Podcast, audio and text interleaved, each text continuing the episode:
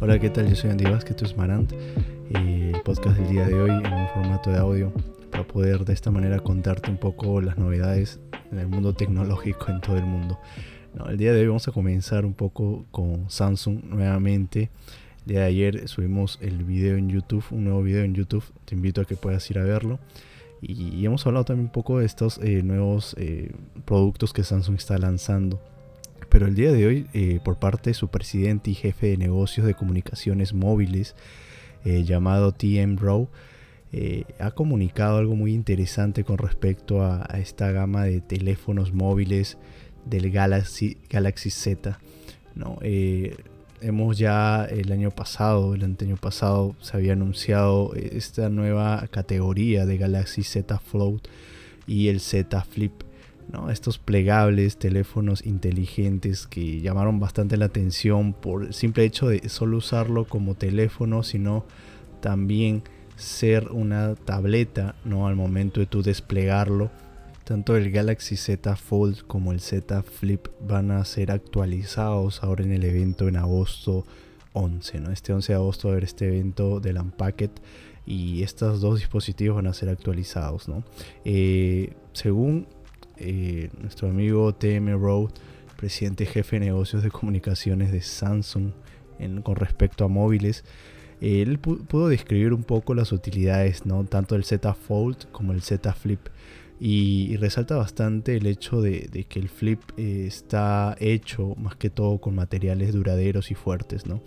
Y el Fold mm, prácticamente es uno de los teléfonos eh, inteligentes plegables que se convierte en tablets y ofrece formas completamente nuevas de trabajar, conectarse y crear, ¿no? Para que de esta manera el usuario pueda tener una mejor experiencia, ¿no? Estas nuevas actualizaciones, como él lo menciona, va a incluir por primera vez un S Pen, este lápiz que va a ser diseñado específicamente para estos teléfonos plegables, ¿no? Esto es lo que menciona el, nuestro amigo eh, Road y, prácticamente lo que va a ayudar es que esto sea mucho más, eh, más interactivo dentro de, estos folds o de estos teléfonos móviles plegables para poder utilizarlo de una mejor manera. Eh, ha resaltado bastante el hecho de que eh, la categoría de los Note, del Galaxy, Galaxy Note, no, no, se va a presentar algo nuevo. Justo él menciona que en lugar de presentar un nuevo Galaxy Note esta vez, ampliaremos aún más las queridas características de Note a más dispositivos de Samsung Galaxy. O sea, en otras palabras, eh, no se va a actualizar del todo. Va a presentar simplemente eh, esta nueva actualización con respecto al Galaxy Z, que es el Fold y el Flip. Y va a incluir este S Pen para poder, eh, una vez teniendo este nuevo lápiz eh, poder interactuar mejor, ¿no? Entonces de esta manera eh, va a ser mucho más interesante el, tu adquirir esta nueva categoría, esta nueva actualización de esta categoría llamada Galaxy Z. Eh, sí, va, va, va, a haber muchas expectativas. Él ya confirma estos nuevos dispositivos actualizados y a la vez confirma que va a tener un S Pen para que puedas utilizarlo. ¿no? Y esto es con respecto a la noticia de Samsung. Y, nuevamente Samsung ha anunciado también el día de hoy eh, el monitor de juegos mini LED de 49 pulgadas, ¿no? el más conocido como el Odyssey Neo G9. Es, es prácticamente un poco similar al diseño anterior del año pasado, pero este estaría costando mucho más caro, ya que el del año pasado estaba a 1700 dólares. El monitor de ahora, de este año que va a salir y vas a poder reservarlo desde el 29 de julio va a costar 2.500 dólares, o sea, prácticamente unos 800 eh, dólares más. El aumento de precio se debe mucho a las características nuevas implementadas ahora en el nuevo monitor de Samsung. Eh, esta tecnología mini LED ofrece relaciones de contraste muy altas para un monitor LCD. Samsung reclama un nivel de negro de solo 0.004 sin embargo, también ofrece HDR extremadamente brillante gracias a un brillo máximo de 2000 liendres que hace que muchos televisores parezcan tenues en comparación. Entonces esto es lo que va a resaltar más. La resolución de este LCD ¿no? con la tecnología mini LED es de, de 5120 a 1440 con frecuencia de actualización de 240 Hz. El tiempo de respuesta de píxeles es de un milisegundo comparado al Odyssey Y9 del año pasado. Eh, pero no mencionar la conectividad que incluye ahora dos puertos HMI y DisplayPort y un par de conexiones USB 3.0. ¿no? Estas son las nuevas novedades que trae ahora el Odyssey Neo G9 que prácticamente está ahora un cliente mucho más exigente, más profesional en el tema de, creatividad y, más que todo en el gaming, ¿no? porque este, este monitor básicamente va a ser para ese, ese, ese rubro, o sea, ese grupo en específico que son los gamers que van a poder disfrutar, van a poder jugarlo y sacarle el máximo provecho, ya que con 240 Hz o tasa de refrescos como se conoce, va a ser que va a ser eh, va a tener mejor calidad en el juego, no vas a poder tener la competencia ¿no? y poder ganar a la competencia también.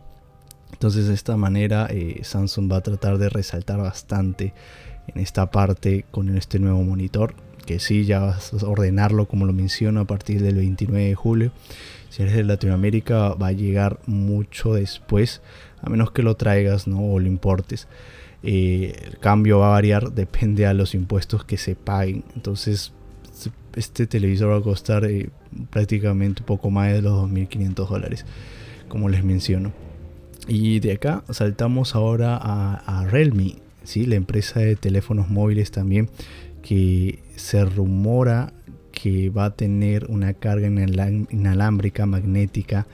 ¿no? Y va a ser uno de los primeros en llevar esta carga inalámbrica. Android últimamente no, no había sacado un dispositivo de carga inalámbrica, eh, mejor dicho, ha comparado al MagSafe de Apple eh, de la gama de iPhone 12 entonces en este, en este punto vemos cómo ahora Realme va a tratar de, sacar este esta nueva carga inalámbrica y segura también, pero ahora para dispositivos de Android. ¿no? Y lo que se dice y se comenta de una fuente como que es GM Arena, que es una de las fuentes que, que prácticamente ha acertado bastante en estos rumores. Dice que la carga va a superar los 15 watts que, alcanza el MagSafe ahora, no el MagSafe de Apple. Y esto va a ayudar a que sea mucho más rápida la carga y sería uno de los cargadores magnéticos más rápidos del mundo. ¿no? Eh, según los renders o estas imágenes eh, que se han mostrado con respecto a esta carga inalámbrica, es muy similar a la de Apple. Sí, pero va a ser mucho más eficiente en su carga como lo menciona aquí, ¿no? Realme estaría eh, mostrando este, nueva, este nuevo dispositivo para sus teléfonos insignia eh, posiblemente la próxima semana. Aún están por confirmar, no hay una eh, confirmación por parte de la empresa, pero se rumorea de que va a ser la próxima semana. ¿no? El procesador nuevo que va a traer este nuevo teléfono de Realme, llamado Realme Flash, va a ser el Snapdragon 888, 888 y según el renderizado, como les digo, va a tener un modelo de 256 GB hasta 12 GB de RAM. Entonces va a hacer que el teléfono pueda volar, pueda ser mucho más rápido y pueda también eh, adaptarse ahora con el nuevo MagSafe o mejor dicho MagDart, como le dicen, eh, para Android va a ayudarte a que pueda cargarse de una manera más rápida. Entonces esperemos a que Realme pueda confirmar ahora la fecha oficial. Eh, como les digo, eh, las imágenes de este, nueva, de este nuevo cargador es muy interesante también. De esta manera va a tratar de, entrar a la competencia Realme y destacar, porque va a ser una de las primeras cargas inalámbricas, como les menciono, eh, dispositivo de carga inalámbrica, uno de los primeros para Android. Ya que Apple ya, ya, pudo sacarlo, ahora lo va a hacer Android. Y para finalizar el podcast, sí, vamos a una parte gamer. No, el día de, hoy se ha anunciado el juego Marvel Future Revolution, un juego de Marvel que básicamente va a ser para dispositivos iOS y Android. ¿no? Va a ser un juego para dispositivos móviles que se lanzaría mundialmente el 25 de agosto para todos estos dispositivos. Eh, tú puedes reinscribirte que estás interesado o te gusta este tipo de juegos en, teléfonos y puedes registrarlo en, tanto en el App Store como en el Google Play para que puedas recibir una caja de regalo de trajes de preregistro. ¿no?